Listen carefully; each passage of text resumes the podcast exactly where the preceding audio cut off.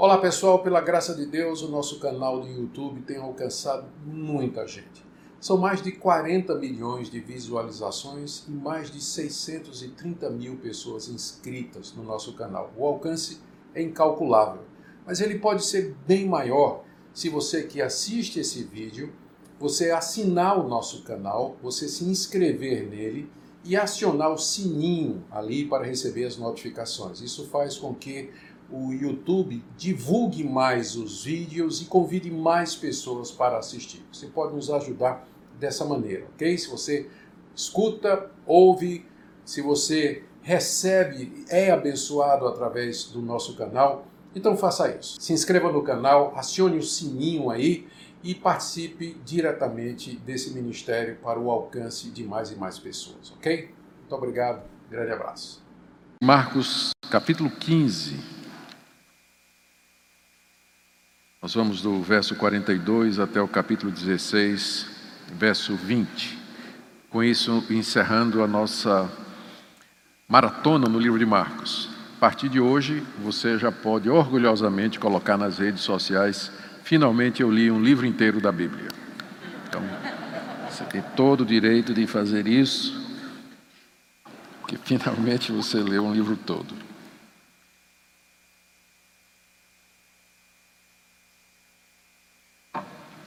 Como o tempo é curto, comparado com o que nós vimos antes, os focos que nós tínhamos por vez, nós vamos ler o texto 15, 42 a 16, 20.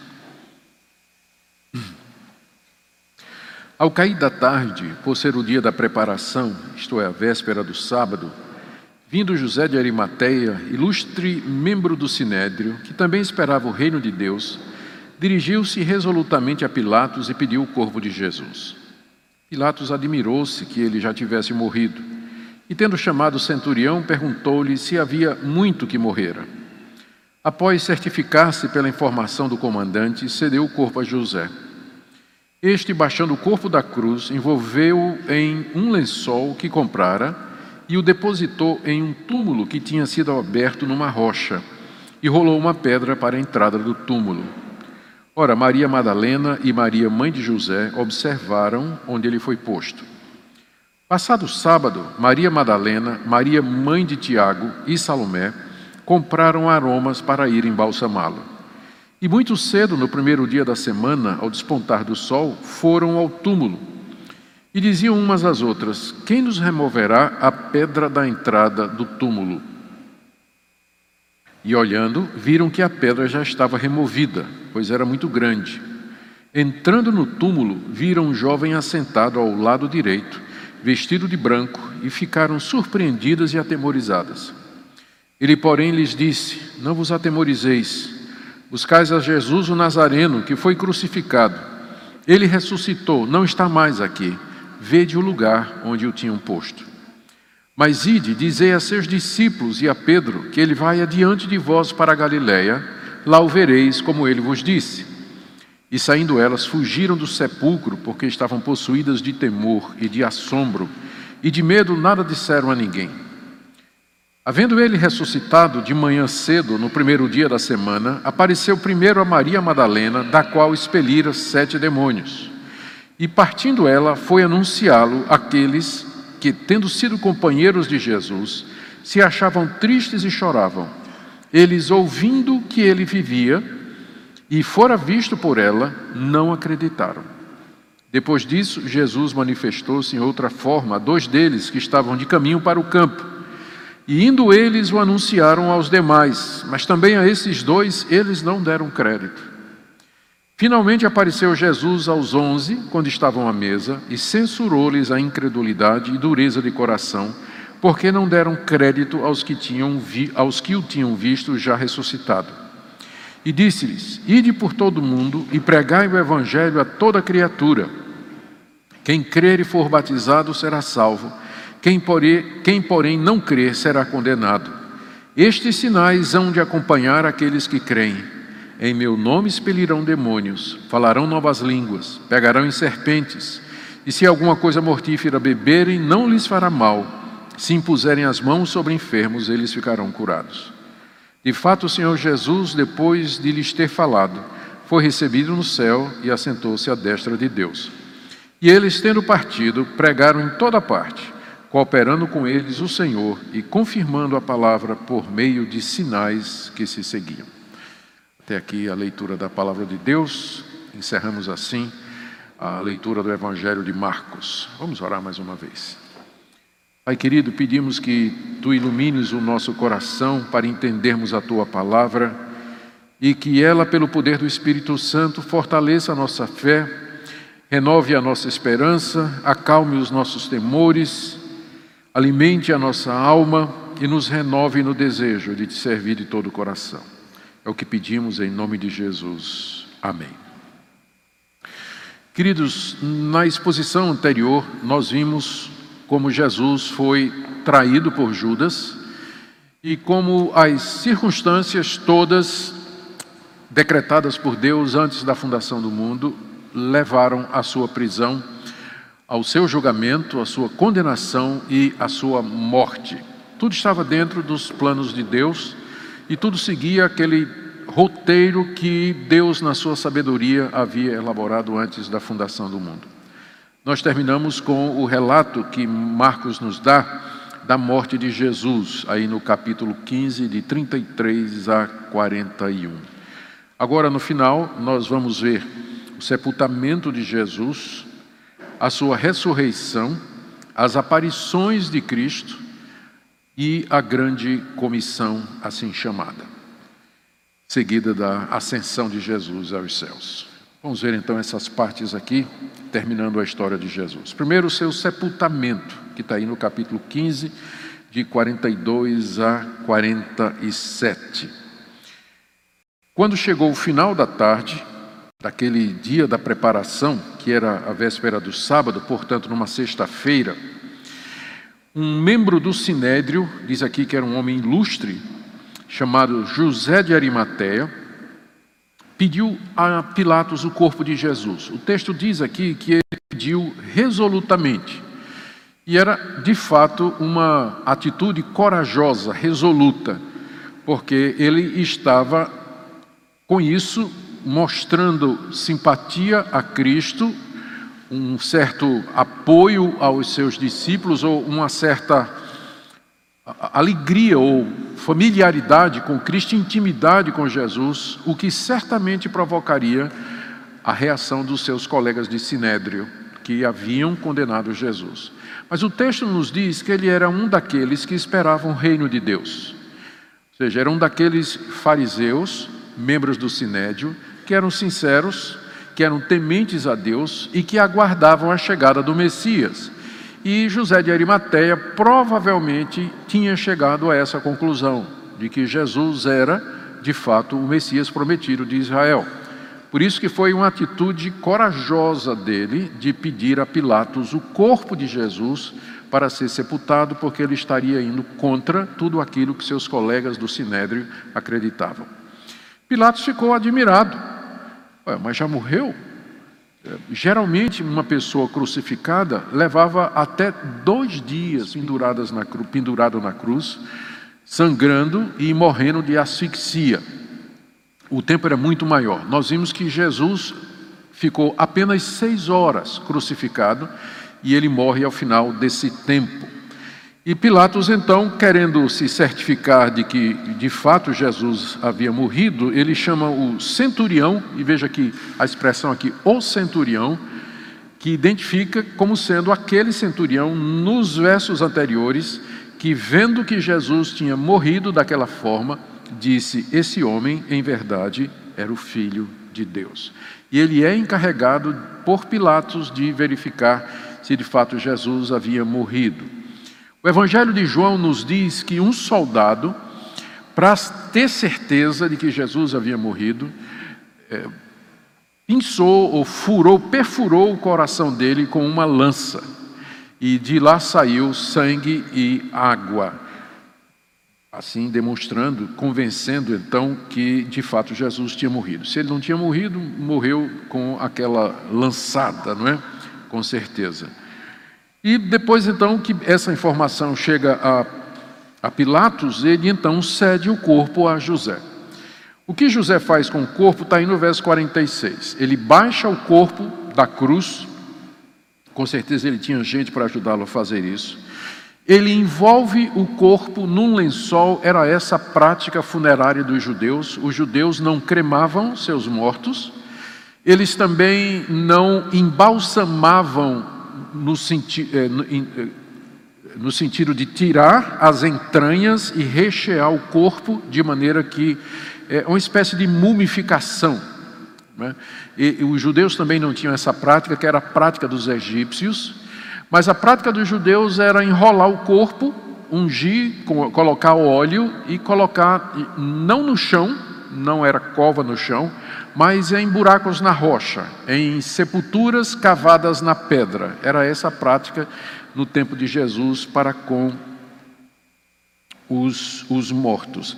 Havia exceções, havia locais onde pessoas que não tinham condições de comprar túmulos na rocha eram, eram é, enterrados. E é, é isso porque nós sabemos disso, porque Jesus uma vez disse que os fariseus eram como pessoas que andam sobre sepulturas de mortos, que estão cheias de detritos, de ossos e de carne podre, é? e que os fariseus eram semelhantes àqueles sepulcros caiados. Por fora eles pareciam bonitos, mas por dentro eles estavam cheios de rapina, estavam cheios de cobiça e de todo tipo de, de mal. Mas aqui no caso, como era uma pessoa de posses, Arimateia tinha um túmulo aberto na rocha e os evangelhos sinóticos nos dizem que era um túmulo novo. Ele havia comprado recentemente esse túmulo, talvez para ele mesmo, talvez para alguém da sua família, mas agora ele achou um uso novo para aquele túmulo, que era o corpo de Jesus.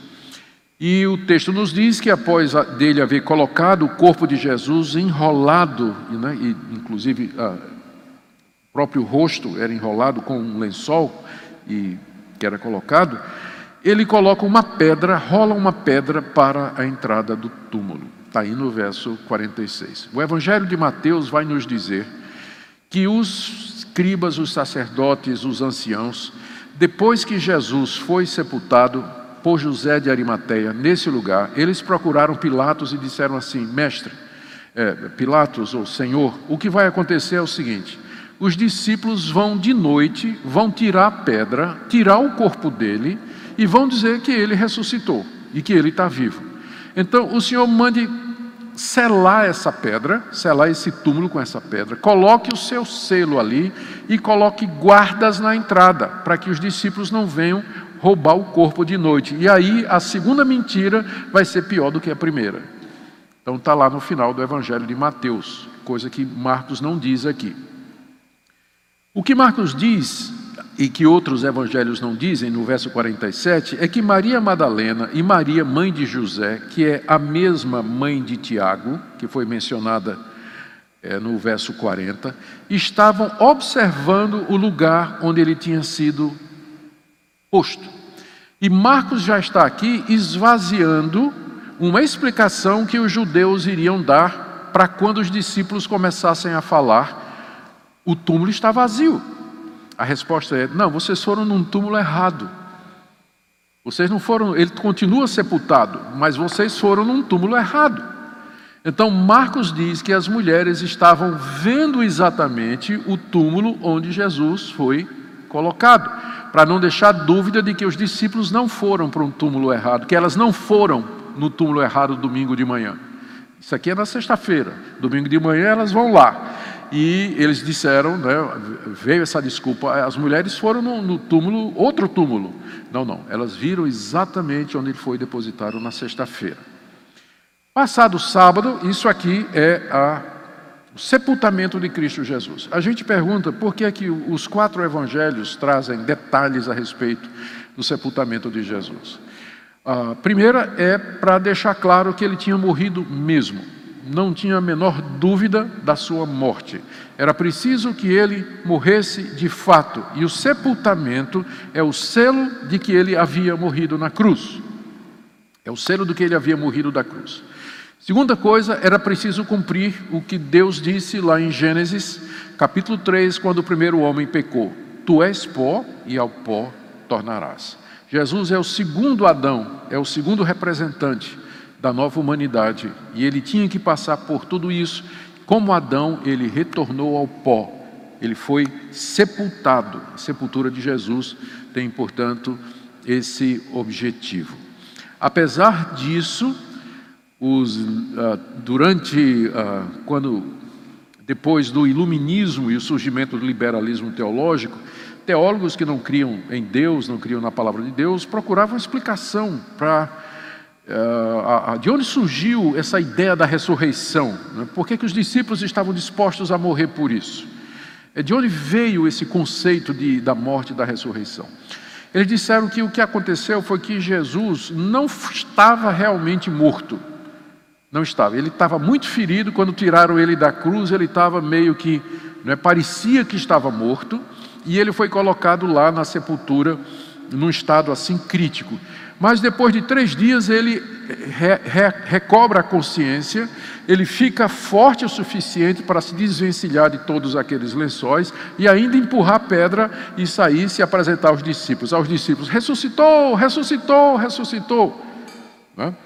Eu creio que essa explicação é, é preciso mais fé para você acreditar nisso aí do que você acreditar de que ele realmente ressuscitou dos mortos, porque depois de tudo aquilo que a gente leu, das bofetadas, das pancadas, da lança de lado, e esse homem ainda sobreviver e fazer esses feitos heróicos, é? é preciso muita fé para de fato acreditar nisso aí.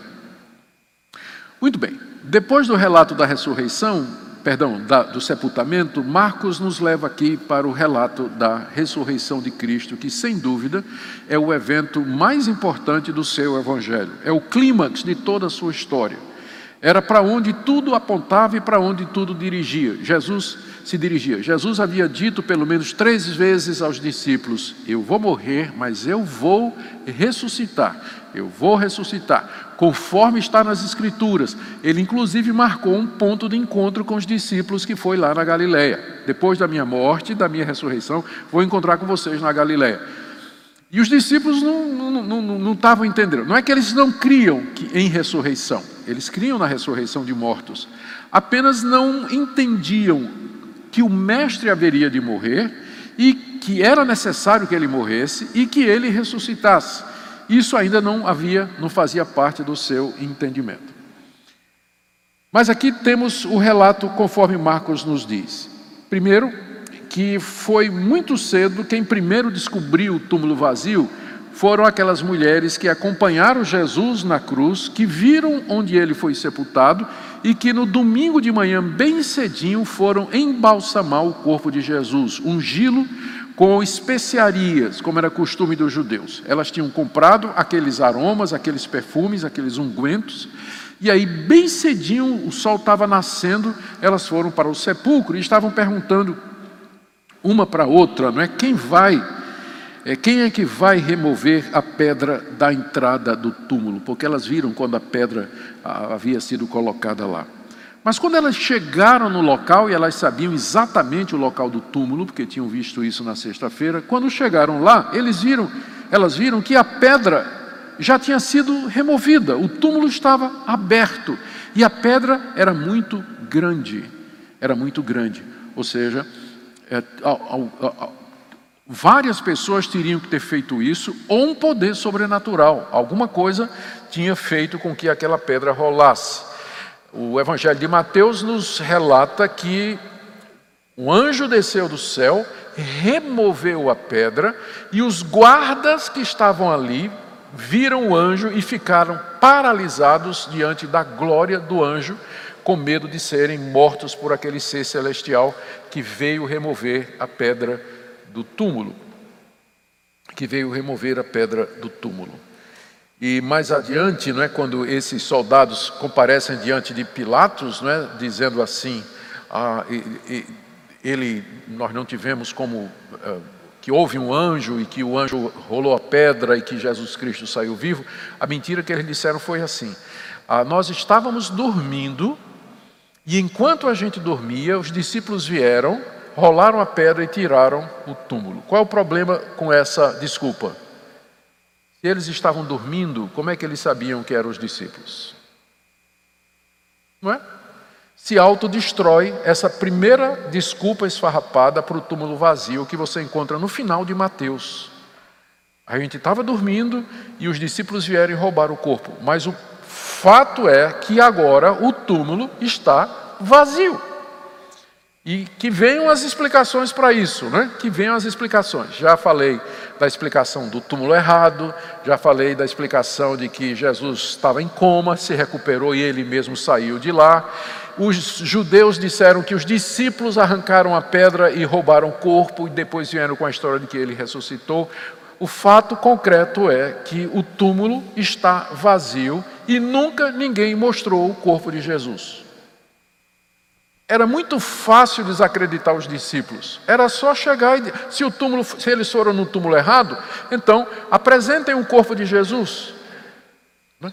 Apresentem o corpo de Jesus. Onde é que está o corpo de Jesus? Onde é que está Jesus? Essa é a grande questão. Mas o túmulo está lá aberto. E elas entraram no túmulo e viram um jovem assentado do lado direito, que é aquele mesmo anjo de Mateus que apareceu, rolou a pedra. E ele estava sentado do lado direito, vestido de branco. E as mulheres ficaram com medo, com medo dos anjos, que era um medo natural. O temor pelos anjos e até mesmo a curiosidade acerca dos anjos havia crescido muito durante o período intermediário entre Malaquias, o último profeta, e a chegada de João Batista. Nesse período, Deus não se manifestou através de profetas, por isso os judeus se voltaram para o estudo dos anjos, que eram como mensageiros celestiais. Então, o interesse pelos anjos havia crescido muito durante o período intermediário, intermediário. Então, quando essas mulheres viram aquele anjo ali, elas ficaram cheias de receio e cheias de temor. Mas o anjo disse: não tenha medo, vocês estão aqui buscando Jesus Nazareno, que foi crucificado. Ele ressuscitou. Não está mais aqui. Vejam o lugar onde tinham posto. A evidência que o anjo aponta é o túmulo vazio. O corpo não está mais aqui. Venham ver o, local onde ele foi posto, que vocês viram na sexta-feira. Ele não está mais aqui, ele ressuscitou vão dizer isso aos seus discípulos. E a Pedro, e ele vai adiante de vocês para Galiléia, lá vocês o verão, como ele disse. Esse pequeno detalhe aqui, não é? Vão dizer aos discípulos, e a Pedro, só aparece no Evangelho de Marcos, que é mais uma evidência de que é o Evangelho baseado no testemunho de Pedro. Pedro, especialmente, precisava ser consolado, porque ele negou Jesus. E ele estava muito desesperado, muito triste. E ele, em particular, precisava da boa notícia de que o Mestre havia ressuscitado. Mas o que é que aconteceu? Diz aí o verso 8: As mulheres ficaram tão aterrorizadas, com tanto medo, possuídas de temor e de assombro, que nada disseram. Às vezes a gente pensa, né? Olha, se simplesmente um anjo aparecesse, ou simplesmente Jesus Cristo aparecesse, seria tudo mais fácil. Não fica mais fácil. Veja aqui a situação. Na verdade, as mulheres ficaram foi assombradas, com medo, perplexas, confusas.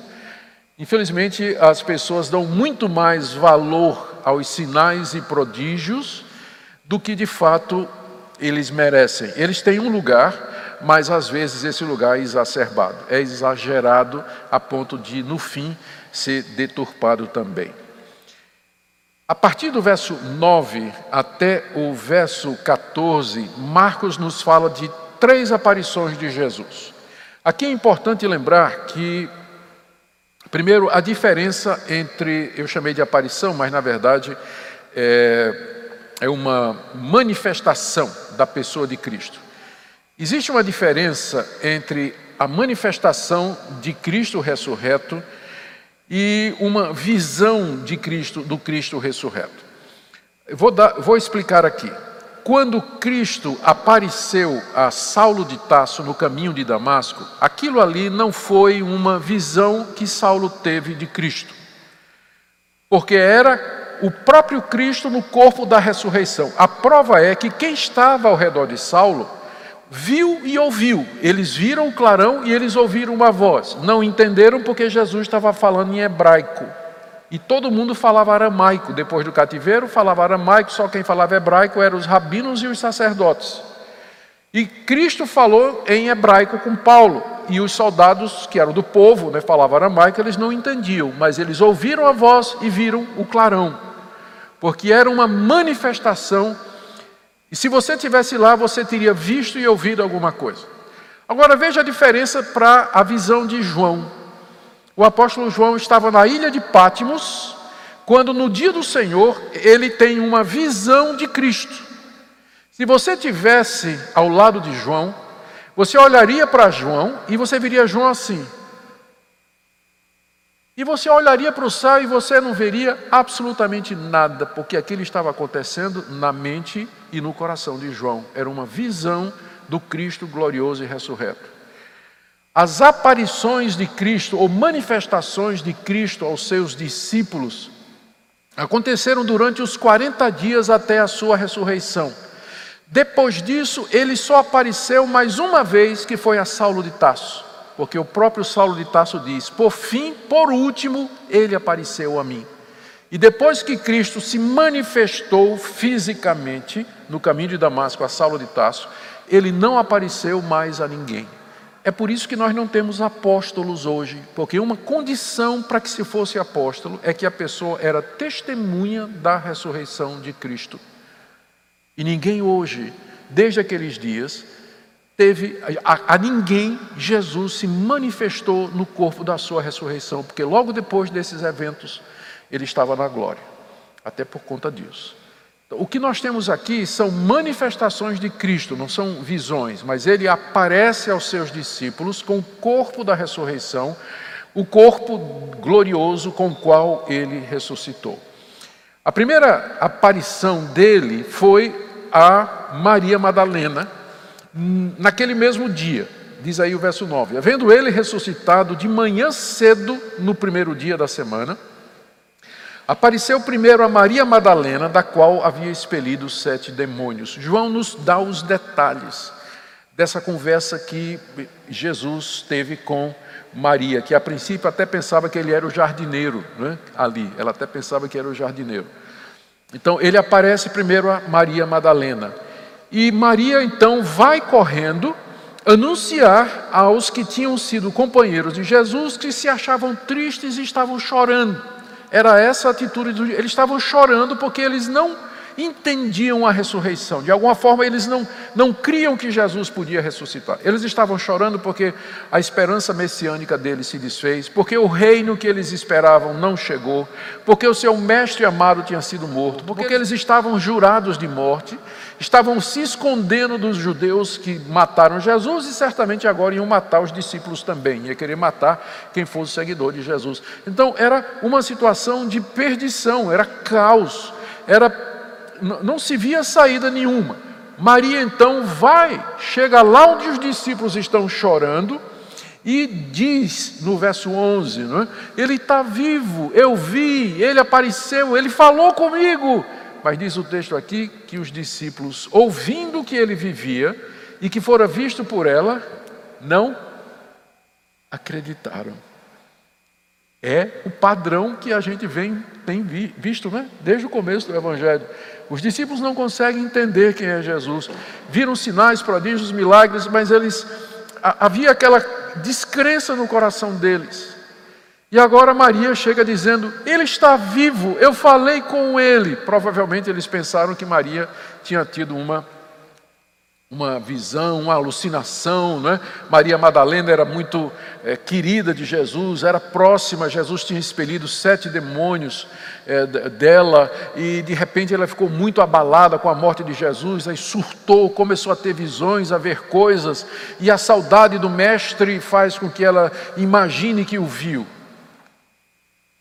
Bom, Verso 12 a 13, Jesus se manifesta outra vez. Vocês estão notando que Jesus não apareceu primeiro aos discípulos. Ele apareceu a pessoas fora do círculo apostólico, porque ele queria que os seus discípulos crescem sem ter visto, porque era isso que eles iriam pregar. É isso que eles iriam dizer. Eles iriam querer que as pessoas acreditassem que Jesus estava vivo com base na palavra deles. Então, Jesus queria que eles crescem na ressurreição pela palavra dessas testemunhas, estabelecendo assim um método. Jesus não está mais aparecendo para convencer as pessoas de que ele está vivo, ele está usando a palavra de quem crê para chamar aqueles que são seus, para levá-los a conhecer a verdade. Verso 12 a 13, depois disso, Jesus se manifesta de outra forma a dois que estavam no caminho de uma vila. A vila é chamada Emaús, eram dois discípulos de Jesus, não eram apóstolos. Emaús ficava a uma certa distância de Jerusalém. Eles estavam caminhando, conversando sobre o reino de Deus. De repente vem um viajante caminhando também e pergunta se pode caminhar com ele. Sim, por favor, caminhe aqui. E aí o, caminhante, o, o viajante pergunta para os dois: Vocês estão falando sobre o quê? Ah, você não, nós estamos falando a respeito do que aconteceu, esses últimos eventos lá em Jerusalém. Aí o viajante pergunta: Que evento? Senão você não está sabendo? Será que você é o único que não sabe o que aconteceu? Como o nosso povo rejeitou Jesus, o profeta, que fez muitos sinais e prodígios, e agora existe a maior tristeza, e nós pensávamos que ele era aquele que haveria de libertar Israel. E Jesus ficou conversando com ele, diz: Mas como vocês são incrédulos, vocês não entenderam o que, é que a Escritura fala a respeito disso? E Jesus começou a conversar com eles. Eles chegaram em Emaús, onde eles iam ficar, e disseram para Jesus: Fica conosco, não é? Fica conosco, porque Jesus fez menção de andar um pouco mais, de se prolongar no caminho. E Jesus ficou, sentaram para jantar, e quando sentaram para comer, Jesus pegou o pão, partiu e deu graças. Aí, na hora, eles disseram: É Ele e Jesus sumiu dos olhos deles. E aí eles pegaram a bicicleta e ó, de volta no caminho para Jerusalém. Chegaram lá onde estavam os discípulos, e os discípulos provavelmente estavam naquele mesmo quarto, é, é, é, sala onde eles tinham celebrado a ceia do Senhor, o cenáculo, que era lá o local de reunião. Estavam lá tristes, chorando, e chegam então esses dois discípulos e diziam assim: que ele ressuscitou, nós também vimos, nós estivemos com ele, ele de fato está vivo. Mas olha o final do verso 13. Mas também a esses dois, eles não deram crédito. Não acreditaram, não acreditaram. Finalmente, verso 14. Jesus aparece a eles. É como se Jesus tivesse dito: eles não vão acreditar mesmo. Eu vou ter que me manifestar mas eles não vão acreditar. Finalmente apareceu Jesus aos onze, quando estavam à mesa, e censurou-lhes a incredulidade e dureza de coração, porque não deram crédito aos que o tinham visto já ressuscitado. Eles creram em Jesus, eles ficaram felizes. O Evangelho de João nos diz que tinha um que não estava nessa reunião, que era Tomé. E tem toda aquela história a respeito de Tomé, que os discípulos disseram para Tomé: O Mestre está vivo e já apareceu. E Tomé diz: Eu só vou acreditar se eu tocar nas mãos e no lado dele e ver que de fato é ele mesmo. E Jesus finalmente aparece a Tomé também, e Tomé diz: Meu Deus, Senhor, eh, Senhor meu e Deus meu. E Jesus diz: Porque você me viu, você creu? Mas bem-aventurados são aqueles que não viram e creram. Que não viram e creram, são mais bem-aventurados. Jesus então censura a dureza de coração dos discípulos porque não acreditaram. Jesus já tinha falado que ele tinha de ressuscitar, já tinha mostrado nas Escrituras que eles haveriam de ressuscitar.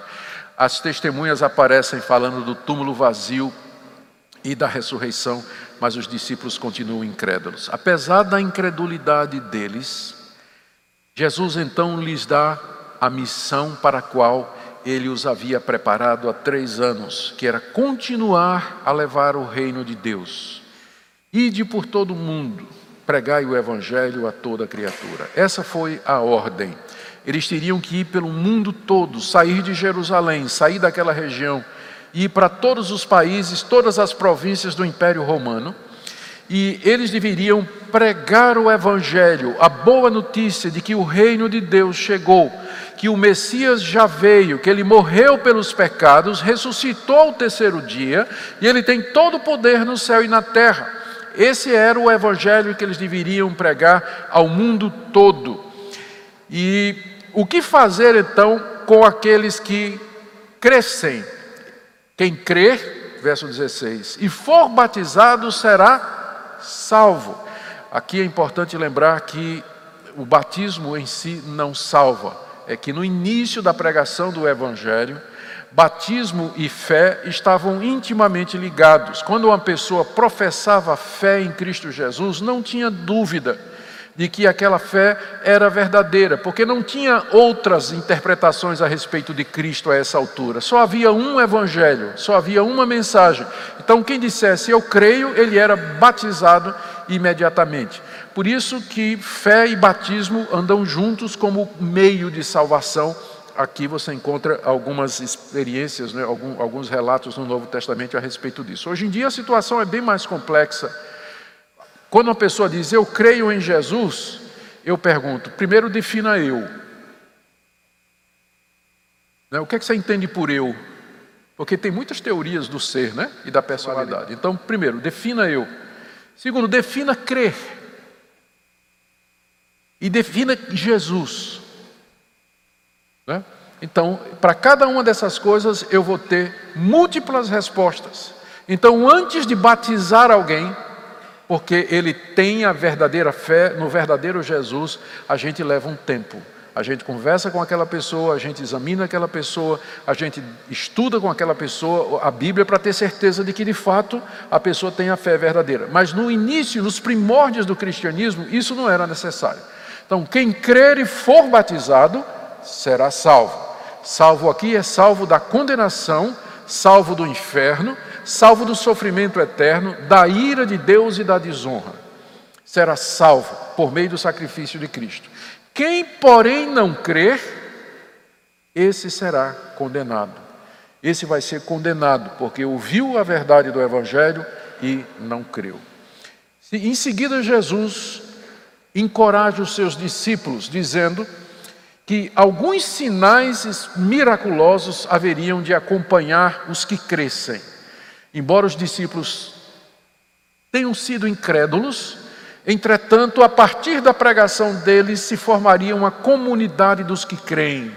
É a comunidade dos que creem que Jesus, que creem no evangelho, que Jesus de fato é o filho de Deus. Jesus disse então para os seus discípulos: Estes sinais vão acompanhar aqueles que creem, aqueles que vão crer na pregação de vocês. E aqui ele coloca cinco ou seis sinais. Primeiro, em meu nome expelirão demônios. Segundo, falarão novas línguas. Terceiro, pegarão em serpentes. Quarto, se alguma coisa mortífera beberem, não lhes fará mal. Quinto, se impuserem as mãos sobre os enfermos, eles ficarão curados. Existe muita discussão a respeito desse texto. A começar do fato de que eu tenho certeza que. Quem é que crê aqui que Jesus de fato é o Filho de Deus? Levanta a mão. Quem é que crê? Pode baixar. Quantos de vocês pegaram serpente, beberam veneno e curaram enfermo por imposição de mãos? Então, de acordo com esse texto aqui, vocês não têm fé. Estes sinais acompanharão os que creem. É? Então, se a gente entender nesse sentido, nós estamos condenando toda a cristandade, com exceção dos apóstolos que fizeram esses sinais e de um grupo próximo dos apóstolos que fez esses sinais no período apostólico. O restante da cristandade passa longe dessas manifestações. Qual é a solução aqui? A solução é não individualizar como eu fiz. Quando ele diz estes sinais vão acompanhar os que creem, ele está querendo dizer que eu vou fazer com que coisas sobrenaturais e extraordinárias aconteçam durante a vida da igreja. Os que creem aqui é a coletividade. Estes sinais vão acompanhar os que creem, e de fato isso aconteceu. Durante o primeiro século, milagres aconteceram, prodígios aconteceram. Através da história da igreja, cristãos eles vão falar de respostas de orações, de livramentos extraordinários, como Deus de maneira é, excepcional agiu na vida deles, doentes que foram curados, demônios que foram expulsos. Então, através da história da igreja, estes sinais se manifestaram em algumas ocasiões através de algumas pessoas. O texto não está dizendo que todos, se tiverem fé, poderão fazer todo esse tipo de milagres que estão aqui. Até para começar, até uma, uma, uma evidência adicional, que no livro de Atos, que relata a igreja, a primeira igreja, é, a primeira igreja que era a igreja apostólica, e que fala dos atos dos apóstolos, você vê alguns desses sinais acontecendo, mas não todos. Tem expulsão de demônios, tem falar outras novas línguas, pegar em serpente, tem o caso do apóstolo Paulo, não tem nenhum exemplo de crente bebendo veneno e não morrendo. E tem casos de gente impondo as mãos aos enfermos e eles ficando curados, mas tem caso também de crente ficando doente e do apóstolo Paulo mandando Timóteo tomar remédio para a barriga em vez de curar Timóteo, né? Em vez de curar Timóteo. Então, estes sinais, eles são dados por Deus, quando Deus quer, através de quem Ele quer, durante toda a história da igreja, para dizer que essa é a comunidade dos que creem. Essa é a comunidade sobrenatural. Essa é a comunidade que serve ao Senhor e Salvador Jesus Cristo. Você pode orar para que Deus faça um milagre na sua vida, mas você não tem a mesma autoridade dos apóstolos para fazer esse tipo de coisa aqui, como todos eles fizeram. Uma vez que eles eram aqueles que iriam lançar o fundamento da igreja e precisavam de atestado, né, de que eles de fato eram de Deus. E por último, Marcos registra a ascensão e a glorificação de Jesus, versos 19 e 20. De fato, o Senhor Jesus, depois de lhes ter falado, foi recebido no céu e assentou-se à direita de Deus. E ele derramou o Espírito Santo 40 dias depois, no dia de Pentecostes. O Espírito Santo veio com grande poder e autoridade, e esses homens medrosos se transformaram em leões, leões, e saíram com ousadia pelo mundo todo a pregar o Evangelho a toda criatura. Como diz o verso 20: E eles, tendo partido, pregaram em toda parte, cooperando com eles o Senhor e confirmando a palavra por meio de sinais que se seguiam. Vejam que o objetivo dos milagres é confirmar a palavra. Milagre, palavra andam juntos. O milagre sem a palavra é como a aparição do anjo a Maria. Fica todo mundo com medo sem entender o que é.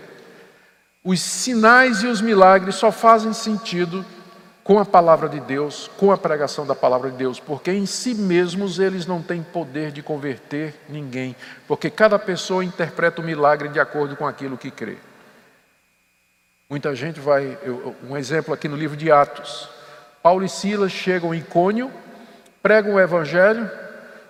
Paulo vê um aleijado, que era conhecido de todo mundo, viu que ele tinha fé para ser curado, em nome de Jesus levanta. E o homem pulou na frente de todo mundo, curado instantaneamente. O que que os moradores da cidade fizeram? Eles pegaram bois e ovelhas e iam sacrificar os seus deuses, porque eles entenderam que foram os deuses que tinham feito aquilo. Cada um interpreta o milagre de acordo com o que crê. Tem gente que Deus abençoa, Deus cura, Deus dá uma dádiva e ele vai fazer o quê? Ele vai agradecer a Nossa Senhora, desculpa, a Vossa Senhora. Não é isso? São João, a São José, coloca lá no jornal, agradeça a São José uma cura realizada. Foi Deus que fez, só que ele interpreta o milagre através daquilo que ele crê. O milagre só faz sentido se ele for acompanhado pela palavra para dizer: Isso aqui é uma manifestação de Jesus Cristo. Quando Pedro cura aquele aleijado na entrada do templo, e ele entra e todo mundo pergunta o que é que aconteceu, Pedro diz: Não foi por minha fé não foi por mim, mas esse homem está curado no nome de Jesus Cristo. Esse milagre é para provar que Jesus Cristo está sentado à direita de Deus. Então, os sinais, eles confirmam a palavra e a palavra explica os sinais. Você não pode separar uma coisa da outra. É por isso que a gente fica preocupado quando tem igrejas que fazem movimento de sinais e prodígios e que não tem palavra. Por outro lado, a gente também tem que se cuidar para a gente não, de, algum, de alguma forma, não ficar fechado por conta dos abusos, a gente tende a ir para outro lado e dizer só palavra. Mas Deus pode fazer sinais e prodígios. Deus pode fazer coisas extraordinárias hoje. Ele disse que estas coisas haveriam de acompanhar aqueles que creem. Então, não vamos, por causa dos abusos, cair numa espécie de cessacionismo que não tem qualquer fundamentação bíblica e dizer que não há possibilidade de que Deus hoje atue de maneira poderosa, curando pessoas, libertando pessoas, fazendo sinais e prodígios, atendendo orações. Eu quero fazer aqui algumas aplicações para a gente terminar. Primeiro, o Evangelho de Marcos, agora fechamos, o quadro está completo. O objetivo de Marcos era mostrar que Jesus Cristo, Jesus de Nazaré, que foi crucificado por Pilatos lá em Jerusalém, de fato ele era o poderoso Filho de Deus. E isso Marcos mostra aqui, primeiro falando dos milagres de Jesus, falando do confronto que ele teve com os líderes religiosos e finalmente da sua ressurreição. Marcos escreveu esse evangelho para os crentes de Roma, que era a capital do império, e era preciso que demonstrasse que Jesus era o poderoso Filho de Deus através desses atos aqui. Algumas aplicações para nós. Queridos, Deus nos chama a crer com base no testemunho dos apóstolos. Eu não vi Jesus, vocês não viram Jesus. Onde é que nós aprendemos a respeito dele? Aqui no testemunho de Pedro, escrito por Marcos. É por isso que nós dizemos a igreja é uma igreja apostólica. De fato, a nossa igreja, a igreja cristã, ela é apostólica. Por quê? Porque ela é baseada no testemunho dos apóstolos. Eu nunca vi Jesus, mas eu não preciso, basta ler o Evangelho de Marcos.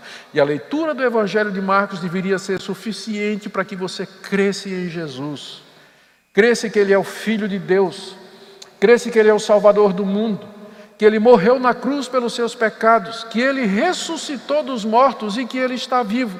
Eu não preciso de nada mais. O Evangelho de Marcos. Ele foi escrito exatamente para isso, como os demais evangelhos, como todo o Novo Testamento, todo o Antigo Testamento, nós temos uma fartura, que é a Bíblia, 66 livros que tem exatamente o mesmo propósito, para que você creia, creia em Deus e no seu Filho Jesus Cristo. Segunda coisa, a missão da igreja é levar ao mundo o testemunho de Cristo. A missão da igreja é ir por todo mundo e anunciar o Evangelho a toda criatura. Nós podemos fazer isso aqui onde nós estamos, falando com os nossos familiares, com os nossos amigos, no trabalho, investindo em missões, consagrando os nossos filhos para serem missionários. Eu sei que quando o nosso filho nasce, quando o filho nasce, a gente, oh Jesus, faz dele um médico bem-sucedido, um advogado bem-sucedido, né? um funcionário público, um juiz aí bem-sucedido. Quantos de nós dizemos assim, oh Deus, consagro o meu filho para ser um missionário, para ser um plantador de igrejas lá na China, né? ou um plantador de igrejas lá no sertão é nordestino. Mas nós podemos investir nos nossos filhos e orar para que Deus os use para a sua glória. Terceiro lugar, o seu destino eterno depende da sua atitude para com Jesus. Eu queria que você saísse dessa semana com isso muito claro na sua mente. Se você crer e for batizado, você será salvo se você não crer no relato do Evangelho, que Jesus está vivo e que Ele é o Filho de Deus depois de ter morrido pelos nossos pecados. Se você não crê nisso, você já está condenado. Seu destino eterno vai depender da sua atitude para com a proclamação do Evangelho. Por último, o Senhor Jesus está vivo e Ele está conosco, como o texto diz aqui, que Ele foi recebido no céu, assentou-se à direita de Deus e coopera com a sua igreja. Ele está entre nós. E nós o amamos, nós o servimos, embora nós não os vejamos. As chances de você ver Jesus, ouvir a voz de Jesus, tocar em Jesus na sua vida é muito perto de zero. Portanto, você tem que viver pela fé. Você anda pela fé, na confiança no relato de quem viu, tocou, conversou, falou e registrou, para que você e eu viéssemos a crer. Como o próprio Jesus Cristo disse: Bem-aventurados os que não viram, mas creram. Que somos todos nós aqui. Amém?